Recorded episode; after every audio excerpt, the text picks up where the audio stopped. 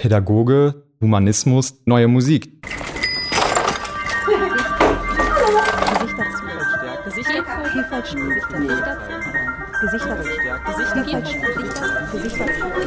Gesichter zeigen, Vielfalt stärken von der Hochschule für Musik und Tanz in Köln. Herzlich willkommen, Yves Schwarze, beim Podcast Gesichter zeigen, Vielfalt stärken der Hochschule für Musik und Tanz Köln.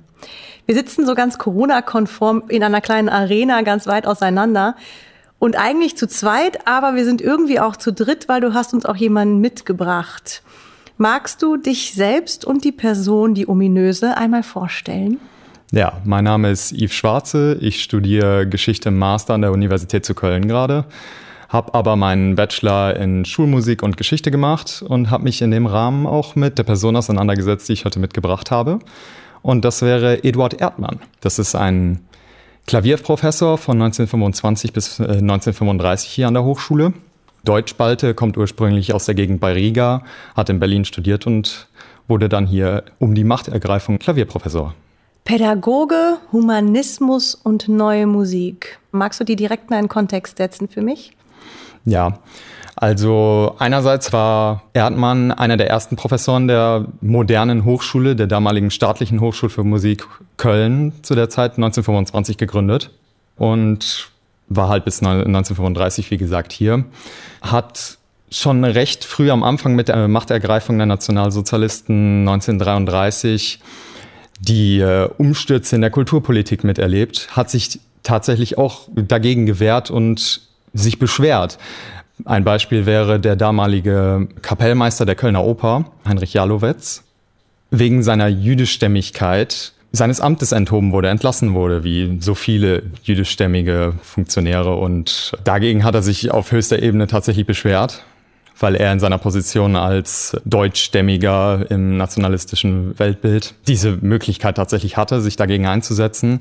Und letztlich das, was ihn aus der Schule, Hochschule getrieben hat, das war für ihn der Übergriff von vier SS-Beamten auf zwei Professoren der Hochschule. Das wurde nicht offiziell so geahndet, dass er diese Stelle verlassen hat, weil er sich gegen die Nazis behauptet hat oder äh, einen gewissen Unmut formuliert hat, sondern äh, der offizielle Grund war seine Hinwendung zur Konzerttätigkeit nachher. Das klingt jetzt schon sehr spannend. Ist das der Grund gewesen, warum du dich mit ihm auseinandergesetzt hast? Also warum Erdmann? Das ist tatsächlich einer der Gründe gewesen. Also ich bin auf Erdmann gestoßen im Rahmen eines Seminars bei Frau Professor Dr. Meine. Und sie hatte diesen Namen in den Raum geworfen, Eduard Erdmann und den mit Personen in Kontakt gesetzt. Ernst Krenneck, Schönberg, Janach auch, der spätere Rektor der äh, Musikhochschule in Hamburg. Und ich konnte mir gar nichts unter dieser Person vorstellen. Hatte mir dann ein bisschen Grundlagen, Literatur, die schon existierte, zu ihm angesehen. Und weiterhin findet man dann diese persönlichen Aspekte. Also wenn ich jetzt mal eine Anekdote auspacke, dann okay, wäre gerne. das. Er wohnte in der Kölner Südstadt mit, seinen, äh, mit seiner Frau und vier Kindern und Ernst Krenek, ein Freund von ihm, der hat in seiner Autobiografie geschildert, dass er da mit Tonnen exotischer Tiere in einem Haus lebte, von den, im Endeffekt überhaupt nicht artgerecht, die, äh, wovon ein, eine Wüstenrennmaus nach der anderen irgendwie starb, weil sie da in diesem verrauchten Haus war. Aber du meintest Pädagoge, das heißt, die Lehrtätigkeit war ihm sehr wichtig. Seine Studierenden waren ihm sehr wichtig, nehme ich an. Du hast gerade gesagt, er ist dann aus Köln weggezogen, nachdem seine Lehrtätigkeit hier auch beendet, er selber beendet hat. War das auch echt der Grund, also dass er Köln verlassen hat, weil er von der Hochschule weggegangen ist? Ja, das war schon in den 20ern. Da hat er ein Ferienhaus in Langballigau, das ist heute in Schleswig-Holstein.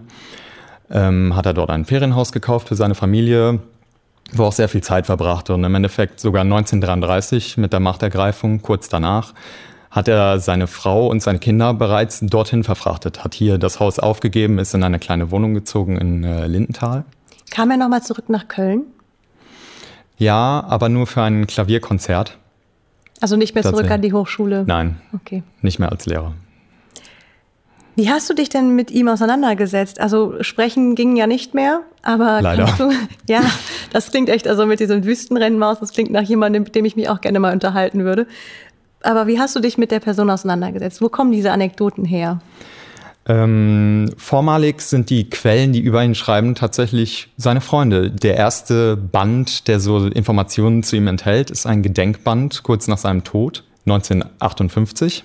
Und da haben seine Freundin halt, seine Freunde, seine Lehrer teilweise, seine Bekannten einfach mal Zeugnis über ihn abgelegt, was, was so seine Eindrücke zu ihm waren. Und das ist so ein erster Zugang, den man dazu gewinnen kann. Und so bekommt man erstmal den ersten Zugang zu dieser Person. Leider hat man, was mir persönlich auch gefehlt hat, sehr wenig Zugang zu seinen persönlichen Schriften außerhalb von Aufsätzen, die er geschrieben hat, etwa zu Beethoven oder so.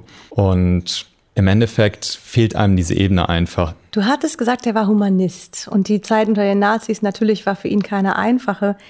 Wenn wir aber da ein bisschen an die Zeit davor gehen, kannst du schildern, ob er Visionen oder Pläne gehabt hat für die Hochschule oder für seine Lehrtätigkeit hier? Es gibt sehr wenig über die Hochschule prinzipiell, also mit direktem Bezug. Aber was er seinen Schülern immer sehr groß mitgegeben hat. Das ist das, was er auch von seinem Lehrer bekommen hat, Heinz Thiessen. Das ist dieses unermüdliche Streben, die Musik auseinanderzunehmen.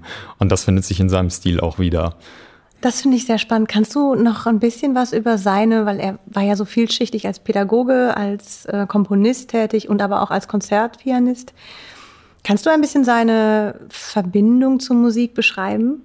Den Eindruck, den du gewonnen hast? Es gibt aus dem Gedenkband, den ich erwähnt habe, einen Bericht von Hans Ornstein, äh, ein Freund von ihm aus der Petroleumindustrie, also überhaupt kein Musiker. Der berichtet davon, wie Erdmann zu Hause vor einer Partitur saß von äh, Schubert, wie er Partituren auseinandergenommen hat und dann wirklich diese Lieder von Schubert bis ins letzte Detail auseinandergefriemelt hat.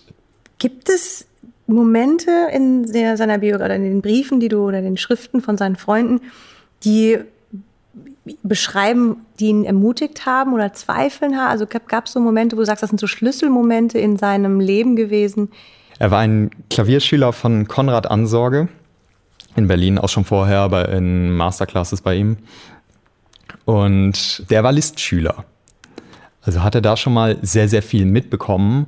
Auf diesem Weg kam er halt zu seinem damaligen Lehrer Heinz Thiessen, unter, An, äh, unter Anleitung von Ansorge sozusagen, der erkannt hatte, dass das so die seine Richtung wäre und Heinz Thiessen hat ihn unheimlich geprägt und auf seinen, seinen Weg geleitet, der zu werden, der er wurde. Sowohl kompositorisch, äh, musikalisch, als dann auch menschlich irgendwo auch. Also das war eine lebenslange Freundschaft zwischen den beiden. Leider hat der Lehrer den Schüler überdauert. Also würdest du sagen, das war von Anfang an vorgezeichnet oder ein sehr klarer Weg, dass er Pianist wurde, Komponist und auch Pädagoge?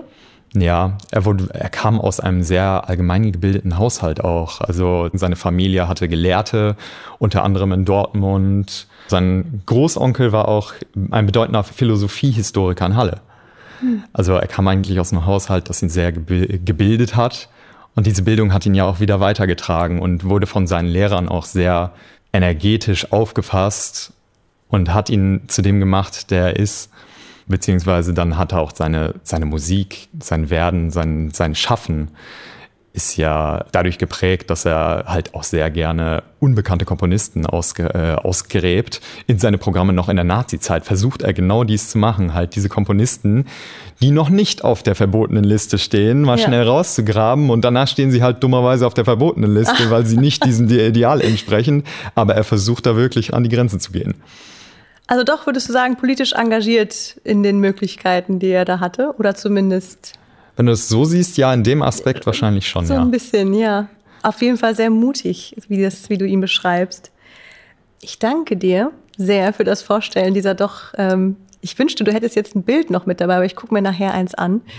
Wenn ihr weiter über diesen spannenden Mann der Kölner Hochschule was erfahren wollt, dann müsst ihr leider auf die Suche selber gehen. Ich hoffe, es hat euch Spaß gemacht zuzuhören. Mir auf jeden Fall. Ich bedanke mich für das schöne Gespräch. Mein Name ist Stella Göke. Ich bin Studentin der Hochschule für Musik und Tanz in Köln und liebe dieses Gebäude, auch wenn es vom architektonischen vielleicht nicht für jeden das Schönste ist, sehr und auch die Vielfalt, die es repräsentiert. Vielen Dank und bis zum nächsten Mal.